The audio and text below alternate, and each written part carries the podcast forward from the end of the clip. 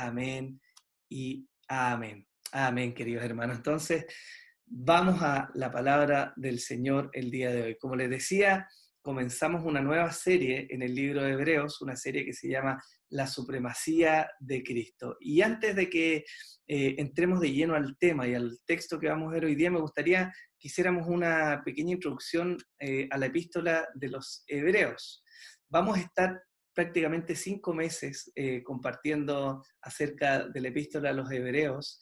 y me parece interesante que antes de que veamos la temática podamos conocer algunas cosas y que las podamos tener ojalá en mente en cada una de las predicaciones. ¿Para qué?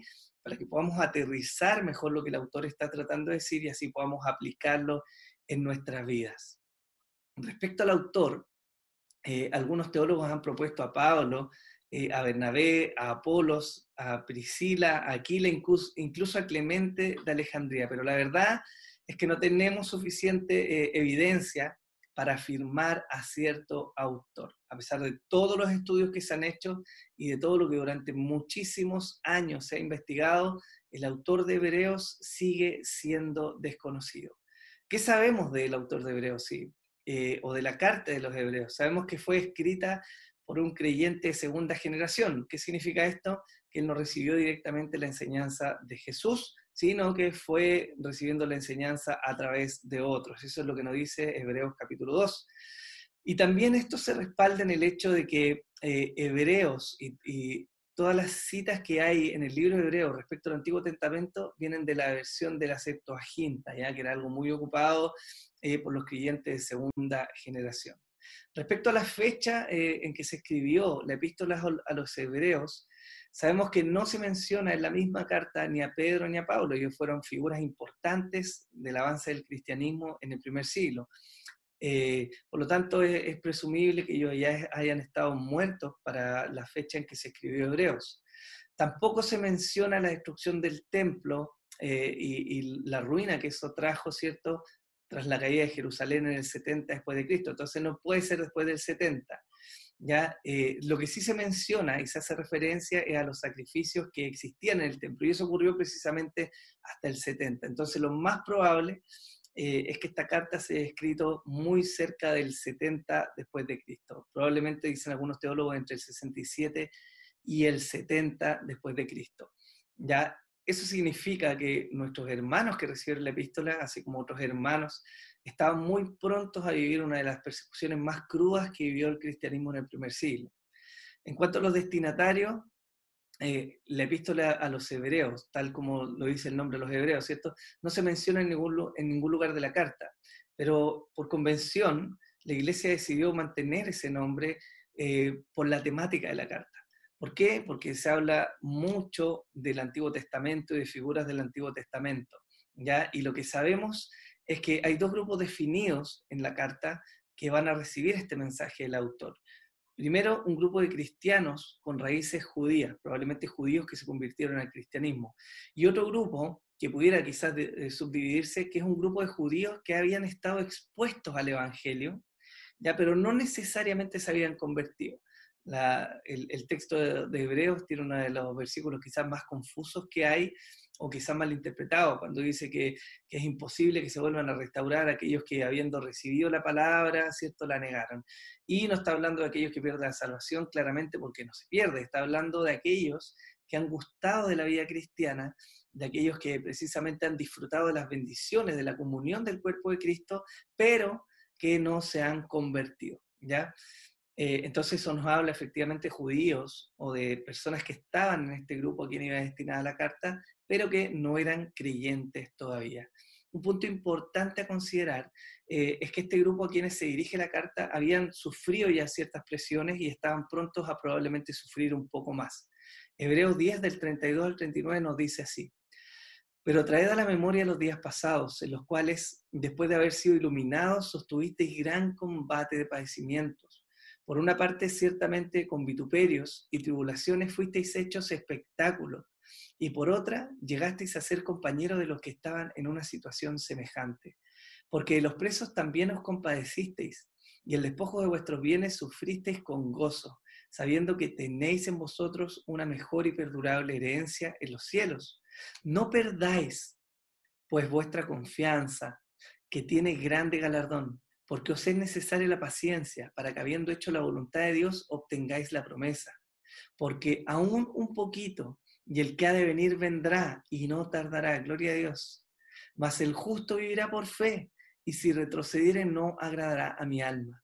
Pero vosotros, pero nosotros, perdón, no somos de los que retroceden para perdición, sino de los que tienen fe para preservación del alma.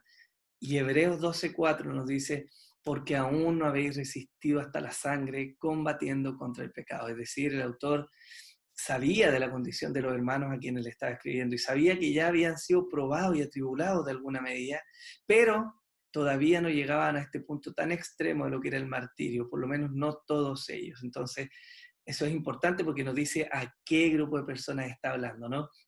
Y si vemos de alguna manera eh, panorámica el libro de Hebreos, vamos a encontrar las siguientes temáticas.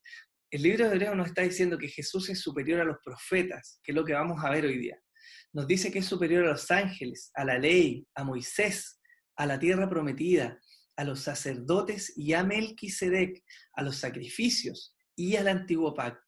Y también nos está empujando, nos está moviendo a ver que Jesús es digno de que le amemos, de que le sigamos y de que depositemos toda nuestra fe en Él. Si pudiéramos resumir el libro de Hebreos, podríamos resumirlo con esta frase. Jesús es superior a cualquier hombre, sistema o ser espiritual. Y dicho esto, a modo de introducción, eh, vamos a leer el texto que tenemos para el día de hoy, que es Hebreos 1, del 1 al 3, que dice así, Dios, habiendo hablado muchas veces y de muchas maneras en otro tiempo a los padres por los profetas, en estos postreros días nos ha hablado por el Hijo, a quien constituyó heredero de todo y por quien asimismo hizo el universo, el cual, siendo el resplandor de su gloria y la imagen misma de su sustancia y quien sustenta todas las cosas con la palabra de su poder, habiendo efectuado la, purificación de nuestros pecados por medio de sí mismo, se sentó a la diestra de la majestad en las alturas. Quiero partir con un ejemplo para que podamos entrar en el tema. Y lamentablemente es un ejemplo de una nación extranjera y no la nuestra, porque en este punto tenemos, dejamos bastante que desear, como se dice, ¿no? Pero quizás usted ha escuchado en alguna película o en algún programa de televisión, cuando hablamos de Estados Unidos y cuando hay una referencia a las enmiendas y a la carta fundamental, que de alguna manera la constitución de ese país. A menudo se mencionan los esfuerzos de hombres como Lincoln o Washington o algún otro, eh, que fueron aporte, que ayudaron a fundar la nación de Estados Unidos, que aportaron a la Carta Fundamental y, y, la gente, de alguna manera, independiente del sector, los recuerda por los aportes que ellos hicieron, sobre todo porque Estados Unidos, desde su fundación, fue ejemplo en temas eh, de libertad y, y del, de un crecimiento integral de las personas. Dicho sea de paso, quizá algún día lo vamos a poder conversar, pero nuestros hermanos bautistas que llegaron de Inglaterra promovieron muchísimo lo que fue la libertad religiosa y la igualdad de todos los hombres, independientemente fueran indígenas eh, eh, o no, frente al Estado. Pero eso es una conversación para otro día, ¿no? Bueno, el asunto es que eh, la gente en Estados Unidos, de alguna manera, por lo menos las generaciones más antiguas, valoraban mucho el esfuerzo que estos hombres habían logrado hacer para la fundación y para el crecimiento de la nación. ¿Y por qué quería poner ese ejemplo? Porque en el caso de Israel, eh, en los tiempos de la iglesia, y de ahí hacia atrás claramente, había un aprecio similar por el aporte y por el legado que los profetas habían hecho. El pueblo de Israel, aunque estaba sometido al yugo romano, seguía relacionándose con la herencia religiosa que los profetas habían dejado. Ellos habían ayudado a edificar la nación de Israel. Ya por lo tanto su legado era reconocido. Siempre se defendía por ejemplo, la labor de Moisés o de los profetas, porque ellos habían aportado, y dicho sea de paso, también Moisés es considerado un profeta. En particular, las sectas como los fariseos o los saduceos tenían mucha influencia sobre el pueblo, ¿ya? Eh, y lamentablemente, a pesar de que habían tergiversado el mensaje original, ellos se basaban en lo que los profetas, en lo que la ley había establecido. Y claramente oprimían y hostigaban al pueblo con leyes injustas, con malas interpretaciones, pero había una médula, había algo basado efectivamente en lo que los profetas habían hecho. Ahora, ¿cuál era el asunto? Que de alguna manera esto funcionaba, y lo digo entre comillas, porque claramente nuestro Señor Jesús vino a corregir mucho eso y a enseñar la verdadera revelación.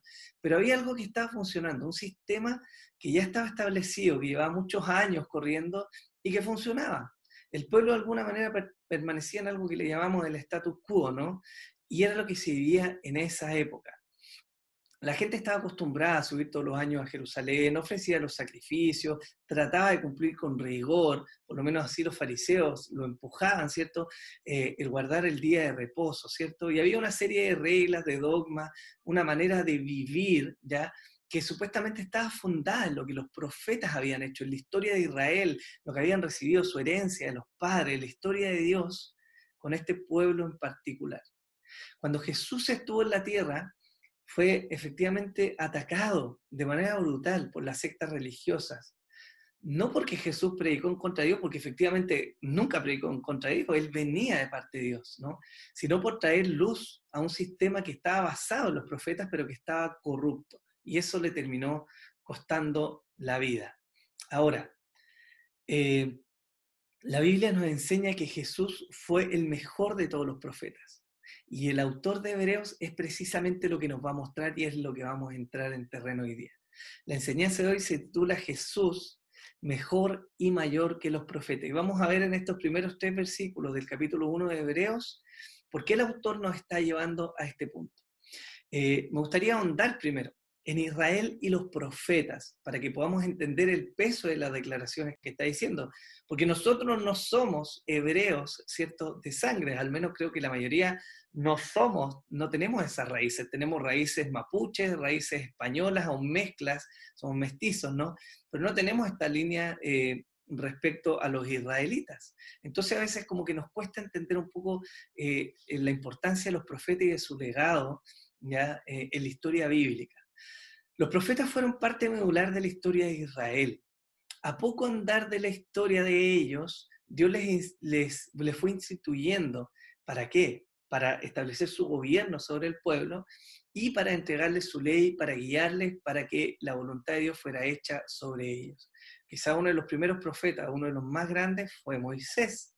Él fue un emisario muy particular de Dios y muy importante tanto que Dios llega a declarar en Éxodo 33, 11 la siguiente, la siguiente frase, y acostumbraba a hablar el Señor con Moisés cara a cara, como habla un hombre con su amigo. Esto no dice la versión de las Américas. Así de importante fue Moisés para Dios. No solo fue un profeta, alguien que habló de parte de Dios, que fue la voz de Dios en la tierra, sino que fue eh, fue considerado incluso como un amigo. ¿Qué más hizo Moisés? Bueno, él fue colibertador del pueblo de Israel. ¿Y por qué digo colibertador? Porque efectivamente, a pesar de que Moisés fue con su hermano Aarón, los que se presentaron frente a Faraón, eh, los que intercedieron ante el pueblo los que lo guiaron, fue efectivamente Dios el libertador, ¿no? Y eso está en Éxodo capítulo 2. También fue intermediario entre el pueblo y Dios. Y esto quiero leerlo porque es muy particular. En Éxodo 20, versículo 18 y 19, dice así. Todo el pueblo observaba el estruendo y los relámpagos y el sonido de la bocina y el monte que humeaba, y viéndolo el pueblo temblaron y se pusieron de lejos. Y dijeron a Moisés, habla tú con nosotros y nosotros oiremos, pero no hable Dios con nosotros para que no muramos. Esa revelación de Dios en el monte fue tan tremenda, asustó tanto al pueblo, que ellos le llegaron a decir, Moisés, sé tú nuestro intercesor, habla tú por nosotros, porque si hablamos con cara a cara con Dios, es probable que muramos, ¿cierto? Y qué tremendo, porque precisamente esta es una de las funciones de los profetas, que ellos vinieron a ser la voz de Dios para el pueblo en aquel tiempo. Moisés también fue el que le llevó la ley al pueblo, fue muy importante. Éxodo 31, 18 dice así, y dio Dios a Moisés, cuando acabó de hablar con él en el monte Sinaí, dos tablas del testimonio tablas de piedra escritas con el dedo de Dios. Esta fue la ley, el decálogo, los diez mandamientos, lo que Dios le dejó a Moisés para que él lo transmitiera al pueblo. Entonces, no solo Dios habló eh, con el pueblo a través de Moisés, ya no directamente a través de Moisés, tenga eso en mente, sino que también les entregó la ley en estas tablas. ¿Ok? ¿Para qué? Para poder establecer su voluntad y gobernarlos. También Moisés guió al pueblo de Dios hacia la tierra prometida, eso nos, dice el capítulo 32 eh, de Deuteronomio, lo resume. Eh, y fue gracias a la historia de Dios con Moisés que se formó la nación política de Israel. Este adquirió su ley y Dios eh, se relacionó con su pueblo, muy particular.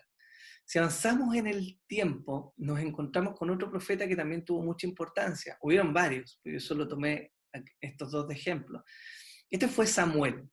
Samuel también gobernó diligentemente Israel y cumplió parte esencial de lo que los profetas tenían que hacer, o intentar hacer al menos, ¿no? Que era volver al pueblo a Dios. Primera de Samuel 7, versículos 3 y 4 nos dice así habló Samuel a toda la casa de Israel, diciendo, si de todo vuestro corazón os volvéis a Jehová, quitad los dioses ajenos y Astarot de entre vosotros, y preparad vuestro corazón a Jehová, y solo a él servid, y os librará de la mano de los filisteos.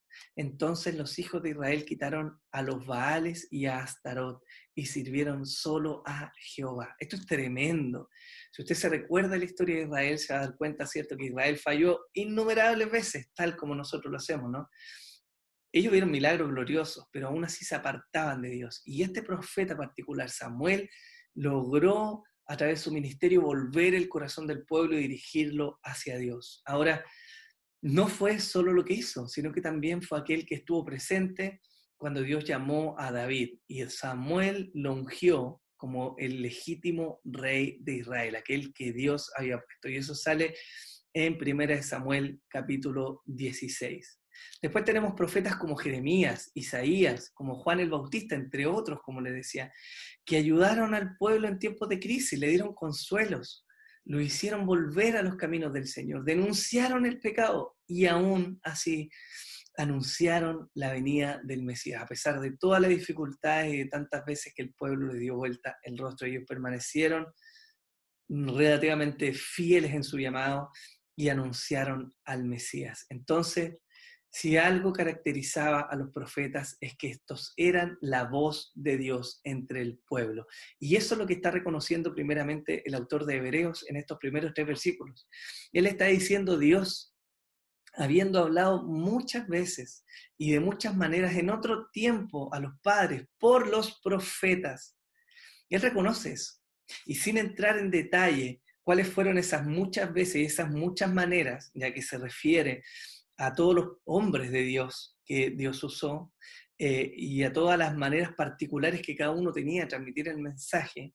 ¿Ya? El autor no, no, pierde tiempo acá, no gasta todo su tiempo diciéndonos el, detalle de todas esas cosas, porque él está hablando a una audiencia que efectivamente conocía la historia de Dios. Ya ellos recuerden, gran parte de nuestra audiencia en el libro de Hebreos eran judíos, convertidos algunos, otros no, pero que tenían conocimiento de la historia de Dios. Y él parte entonces reconociendo hecho, eso, perdón, para luego entrar a una temática que tiene que ver con la supremacía de Jesús por sobre los profetas.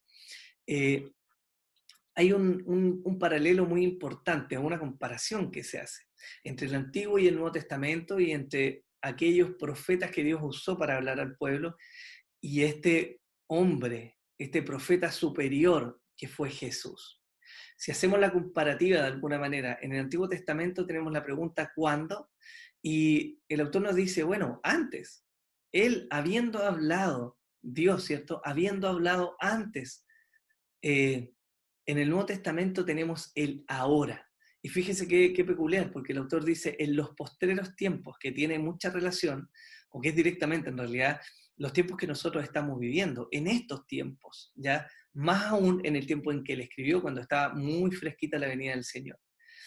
Eh, esa es una pregunta. La otra pregunta es el cómo. Bueno, de muchas maneras en el Antiguo Testamento, ¿cierto? A través de muchos hombres y como les decía, de la manera particular y peculiar que cada uno de ellos tenía para transmitir el mensaje. Pero fíjese, aquí hay una diferencia, porque en el Nuevo Testamento ya no fue de muchas maneras, sino que fue de una sola manera y a través de una sola persona. En el Antiguo Testamento habló a los padres, ¿cierto? Que fueron las generaciones anteriores a los hombres a quienes el, autor de Hebreos está hablando. Pero en estos posteriores tiempos nos habla a nosotros. ¿Por medio de quién? Bueno, antes por los profetas y hoy día, nuestro punto clímax, ¿cierto? A través del Hijo. Y aquí hay donde viene una declaración maravillosa. Si antes se habló de muchas maneras, hoy día tenemos un mensaje, ¿cierto? Eh, mucho más completo, mucho más maravilloso y a través de un solo mensajero. Esto es necesario aclararlo. En el Antiguo Testamento, el mensaje de Dios fue entregándose de manera eh, consecutiva y con cada profeta que venía, la revelación iba aumentando, aumentando, aumentando. Sin embargo, ninguno de los profetas dio una declaración que contuviera todo el mensaje revelado de Dios, sino que Dios los iba utilizando para añadir poco a poco más luz sobre su plan y sobre el Mesías que iba a venir. Eh, y entonces ahí viene la primera eh, diferencia con respecto al Hijo, porque si los profetas hablaron poco a poco, Jesús trajo el mensaje completo y comprendido absolutamente. Eso es maravilloso para nosotros que vivimos después de Cristo, ¿no? Porque no estamos esperando una mayor revelación o más luz sobre lo que Dios ya hizo. Nosotros ya tenemos la revelación de Dios, tenemos el plan de Dios revelado, entonces eh, podemos caminar con mucha mayor seguridad y con mucha mayor claridad. Ahora, si, andamos un poco más, hay dos aspectos esenciales de esta diferencia abismal que el autor de Hebreo está mencionando. Una tiene que ver con el mensaje y la otra tiene que ver con el mensajero. Como le decía respecto al mensaje, hay algo que tiene que ver con la plenitud del mensaje y la comprensión del mensaje.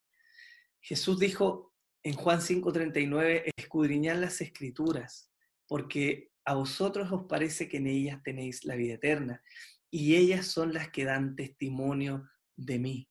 Jesús estaba declarando eh, el hecho de que todo el Antiguo Testamento y que todo lo que está escrito hacia atrás efectivamente venía hablando de Él. Y fíjese la peculiaridad, porque a pesar de que muchos profetas hablaron del Mesías, no le conocían, ni conocían toda la obra que iba a hacer. Algunos no sabían que él iba a morir crucificado pero sí sabían que ese Mesías iba a venir y daban ciertas características. Isaías habló y profetizó, ¿cierto?, en ese texto maravilloso cuando dice, porque un niño nos es nacido, un príncipe nos ha dado, ¿cierto?, y comienza a hablar, a describir a Jesús. Él no sabía que se llamaba Jesús. Él no sabía que iba a morir eh, precisamente crucificado eh, de la manera en que lo fue, con todo lo que le rodeó, con la traición de sus discípulos, con, el, con la traición del mismo pueblo, ¿cierto?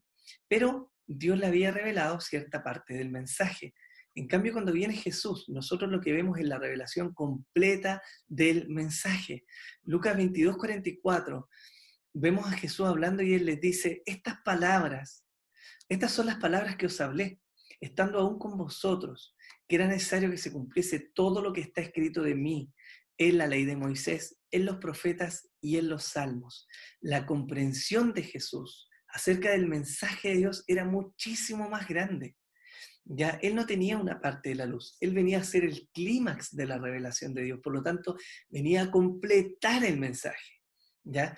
Tanto así que en su momento, quizá ustedes se recuerdan, cuando los fariseos le preguntaron, oye Señor, eh, ¿qué pasa con esto de dar carta de divorcio a nuestra esposa? Y él le dice, bueno, efectivamente está escrito en la ley, pero no se escribió porque sea lo que Dios valide, sino porque por la dureza de vuestros corazones, como una vía de escape para no seguir dañándose, bueno, se permitió de alguna manera el divorcio, pero en realidad ese no era el plan de Dios. Entonces lo que hace Jesús es venir a traer mucha más luz respecto al mensaje, y claramente porque Él completa el mensaje de Dios. Por lo tanto, en ese sentido es superior a lo que los profetas entregaron. Ahora respecto al mensajero, y este es un punto mucho más grande de diferencia. Eh, porque los profetas, a pesar de que fueron instrumentos de Dios, ellos eran imperfectos y estaban sujetos al pecado. Elías, luego de una abrumadora victoria sobre los profetas de Baal, ¿cierto? Una tremenda victoria, llega a esconderse en una cueva después de 40 días de caminata, desanimado, deprimido por la amenaza de una sola mujer. Él vio descender el fuego, vio consumir el agua, el altar, degolló con sus propias manos a 400 profetas de Baal, una tremenda victoria. el respaldo de Dios mismo en ese evento. Sin embargo, era un hombre falible, sujeto a pasiones, como nos dice la Biblia. Por lo tanto, temió, eh, se vio acorralado y finalmente huyó. Otro ejemplo lo tenemos en Jonás, un hombre que sabía que Dios era grande en misericordia y que cuando fue enviado a Nínive reclamó contra Dios y se enojó y aún deseó la muerte porque sabía que Dios era grande en perdonar, ¿cierto? Entonces fíjense cómo estos hombres, a pesar de ser instrumentos de Dios, al igual que no somos nosotros, eh, ¿no? no, me quiero poner al nivel de Elías, claramente, ni de Jonás, me refiero igual que nosotros, en el aspecto que somos falibles. Podemos ser instrumentos de Dios, pero seguimos siendo falibles.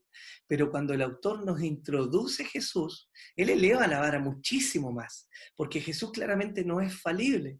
Jesús no tiene fallas, Él no está sujeto a pecado, Él es diferente. Y una declaración de Jesús nos ayuda a comprender esto. Lucas 23, 34 dice así, y Jesús decía, Padre, perdónalos, porque no saben lo que hacen. Y repartieron entre sí sus vestidos echando suertes. Mire qué tremenda declaración. El Señor estando en el madero, crucificado, a punto de expirar en una agonía terrible, no solo por lo físico, sino por la ira del Padre derramada sobre él, porque el Padre volteó de él el rostro, ¿no? Pero él viene y dice, Padre, perdónalos porque no saben lo que hacen. Porque Jesús es diferente, hermanos míos. Él no es simplemente un profeta, Él no fue un hombre iluminado como algunos han planteado. No tenemos solamente un Jesús histórico, un hombre, un buen maestro. Tenemos al Hijo de Dios, que es quien está introduciendo el autor de Hebreos y lo hace completamente diferente. Por lo tanto, por lo tanto el mensaje es superior, el mensaje en este tiempo entregado por el Hijo, pero el mensajero también es superior, porque es Dios mismo encarnado. ¿Nos vemos? Aterricemos esto un poco. La intención del autor es presentar a Jesús como superior a los profetas, mostrándolo como la verdadera voz de Dios encarnada. Mucho mejor mensajero, con un mucho mejor mensaje, más completo, ¿cierto? No quiero decir que el del Antiguo Testamento era peor, sino que ahora estaba completo. Y Juan 1, Juan 1.1 y 1.14 nos dicen lo siguiente, en el principio era el verbo, y el verbo era con Dios, y el verbo era Dios. Y el versículo 14 nos dice, y aquel verbo fue hecho carne, y habitó entre nosotros, y vimos su gloria, gloria como del unigénito del Padre, lleno de gracia y de verdad. Usted y yo, hoy día, eh, año 2020, tenemos un gran privilegio. Contamos con la revelación completa. Tenemos la experiencia de cientos de años de vida del Evangelio. Tenemos al Espíritu de Dios viviendo en nosotros. Entonces una gran pregunta es, ¿nos conformamos con la voz de los profetas? ¿Nos conformamos simplemente con lo que alguien nos dice? ¿Nos conformamos simplemente con lo que otra persona entre comillas, más cerca de Dios, nos está diciendo de Dios? ¿O estamos buscando escuchar la voz del Hijo de Dios? Porque a diferencia de los israelitas, que dependían de los profetas y de los hombres que Dios levantaba para relacionarse con Él, usted y yo, que tenemos el Espíritu Santo, tenemos libre acceso al trono de la gracia. El autor de Hebreo nos lo va a decir más adelante en un, en un par de predicaciones más. Pero la relación ha cambiado. Usted y yo ya no necesitamos depender de un nombre para relacionarnos con Dios. Hoy día, a través del Hijo, podemos relacionarnos libremente e individualmente con el Padre. Y eso es maravilloso. Somos invitados a tener comunión con el Dios verdadero, a mantener una relación estrecha con Jesús, nuestro Salvador. Mateo 28, 20 dice así enseñándoles que guarden todas las cosas que os he mandado. Y aquí, Jesús hablando, He aquí yo estoy con vosotros todos los días. ¿Hasta cuándo? Hasta el fin del mundo. Gloria a Dios. Gloria a Dios. Hoy no solo tenemos acceso al mensaje completo, no estamos esperando, hermano, algo más que se añada al mensaje. Hoy día no estamos como los profetas o como los antiguos israelitas que esperaban revelación sobre revelación, luz sobre luz, para poder comprender el mensaje y la historia de Dios. Hoy día tenemos la historia completa. Pero no solo tenemos la historia completa en nuestras Biblias, sino que también tenemos, y esto es maravilloso, porque tenemos, de alguna manera poseemos al mensajero perfecto, a Jesús. Y eso es un regalo maravilloso. Eso es lo que el autor de Hebreo nos está diciendo. Hey, está diciendo, ustedes que son judíos, ustedes que conocen el Antiguo Testamento, ustedes que dependen de un sistema, que confían en este sistema, ustedes que esperan que otro les traiga revelación, Jesús ha venido como la verdadera revelación. Él ha venido a ser hoy día la verdadera voz. Si eh, Dios nos habló antes por los profetas, hoy día, dice el autor de Hebreo, nos ha hablado por el Hijo. Y eso es maravilloso. Para ir concluyendo, Jesús es superior a los profetas.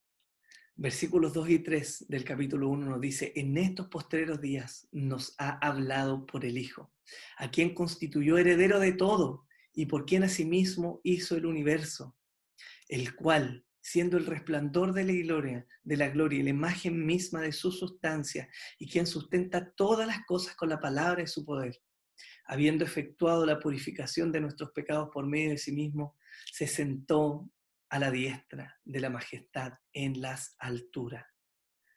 El autor de Hebreos nos sigue diciendo respecto al Hijo que Jesús es el heredero de todo. Nos dice que Él es el creador del universo, el resplandor de la gloria de Dios, la imagen misma de su sustancia, aquel que sustenta todas las cosas con la palabra de su poder, el que efectuó la purificación de nuestros pecados por medio de sí mismo y el que está sentado a la diestra de la majestad en las alturas. Si los profetas y Jesús ambos trajeron el mensaje de Dios y ambos fueron instrumentos de Dios, aquí la brecha se hace enorme, incalculable, porque nos está diciendo que Jesús no fue simplemente un hombre, nos está diciendo que fue el heredero de todo, el creador del universo, el resplandor de la gloria de Dios, la imagen misma de su sustancia, el que sustenta todas las cosas por la palabra de su poder, el que nos purificó y el que está a la diestra de la majestad. Es diferente. Eh, es diferente. Jesús, eh, perdón, el autor de Hebreos ya no está haciendo una comparación entre iguales, entre uno que es un poco mejor. Ya ni siquiera hay categoría de comparación. Jesús está en una liga diferente, está en un nivel diferente. Él no es un mortal, no es una criatura, él no está afecto al pecado. Jesús no es simplemente un hombre. Y la declaración del autor de Hebreos aquí es lapidaria respecto al uso de los profetas. No está diciendo que fueron eh, peores en un mal sentido, en un sentido negativo, ¿no? No está diciendo que su, su trabajo, su ministerio no sirvió. Lo que nos está diciendo es que Jesús es incalculablemente superior, muchísimo mejor, no es comparable. Mire, ¿cuál de los profetas ha sido llamado a heredar todas las cosas? ¿Cuál de los profetas ha colaborado siquiera con crear el universo? ¿Cuál de los profetas puede llamarse a sí mismo el resplandor de la gloria de Dios? ¿Acaso alguno de los profetas se atrevería a decir que es de la misma sustancia de Dios, es decir, que es Dios? ¿Alguno de los profetas se atrevería a decir que sustenta la creación? ¿Cuál de los profetas puede adjudicarse la salvación del hombre? ¿Acaso alguno de los profetas puede decir que ha subido a la diestra, sentarse a la diestra de la gloria de Dios? Ninguno, absolutamente ninguno. Su ministerio fue útil, trajeron luz, bendijeron al pueblo, lo gobernaron, lo guiaron, lo ayudaron a volverse a Dios, permanecieron en la lucha, fueron fieles a Dios, fueron instrumentos genuinos de Dios. Pero ninguno, ninguno es comparable a Jesús. Eso nos está diciendo el autor de Hebreos. No hay comparación. Jesús, nuestro Salvador, es infinitamente superior. Es absolutamente superior a cualquier profeta. Y aquí es donde viene una reflexión importante para nosotros. ¿Cuántas veces hemos acudido en busca de alguien especial? Un profeta, un apóstol, un iluminado de Dios. Muchas veces acudimos simplemente a hombres y tratamos de buscar en personas, en seres humanos falibles, solo lo que Jesús puede darnos. No hay nadie que se compare a Jesús. No hay nadie que pueda sustentar, llenar tu corazón. Ningún iluminado te va a saciar. Ningún mensaje de algún hombre te va a animar, a consolar o levantar como Jesús es capaz de hacerlo. Ninguna promesa humana puede levantarte de lo más bajo y ninguna riqueza, por incalculable que sea en este mundo, puede jamás limpiar tu corazón. Pero Jesús, el Hijo de Dios, el que en estos postreros días ha abierto su boca y nos ha declarado la revelación completa de Dios, Él sí puede. Entonces la pregunta para concluir hoy día y a lo que el autor de Hebreos nos está introduciendo es, ¿vamos a seguir a Jesús o simplemente vamos a seguir un sistema? ¿Nos vamos a acomodar en nuestro sistema religioso que tenemos? Día domingo, me conecto hoy día que estamos en pandemia, ¿cierto? Pongo la predicación mientras lavo la losa, mientras veo a los niños, hago esto, soy fiel en algunas cosas, me meto en este sistema religioso. ¿O vamos a buscar verdaderamente a quien nos ha sido concedido, a Jesús, el Hijo de Dios, superior a los profetas, superior a la ley, a los ángeles, a los sacrificios, superior a cualquier hombre, a usted y a mí, superior en todos los sentidos. La invitación de hoy, queridos hermanos y amigos, es a que podamos mirar a Jesús, muchísimo más valioso, incalculablemente superior, fiel, digno en todos los sentidos. Él nunca va a fallar. Él va a permanecer fiel. Y a pesar de que nos gozamos y nos alegramos en que Dios levantó profetas en el Antiguo Testamento y de que Dios levanta hombres para ayudarnos a crecer. Ni yo, ni usted, ni nadie es comparable a Jesús. Miremos a Jesús. Estamos comenzando esta serie maravillosa y mi invitación el día de hoy, en nuestro primer mensaje, es que miremos a Jesús. Mi oración hoy día es que podamos mirar a Jesús, que sigamos fieles al camino del Señor que pidamos y roguemos por la revelación y la iluminación del Hijo de Dios en nuestros corazones. Yo oro hoy día que así como Moisés levantó, ¿cierto?, en el desierto esa vara con la serpiente de bronce para que el pueblo la mirara y fuera sanado, así hoy día Jesús se ha levantado en nuestros corazones. Por sobre cualquier hombre, por sobre cualquier sistema, por sobre cualquier riqueza, por sobre cualquier promesa y poder en este mundo porque Él es infinitamente superior. Oremos al Señor. Padre,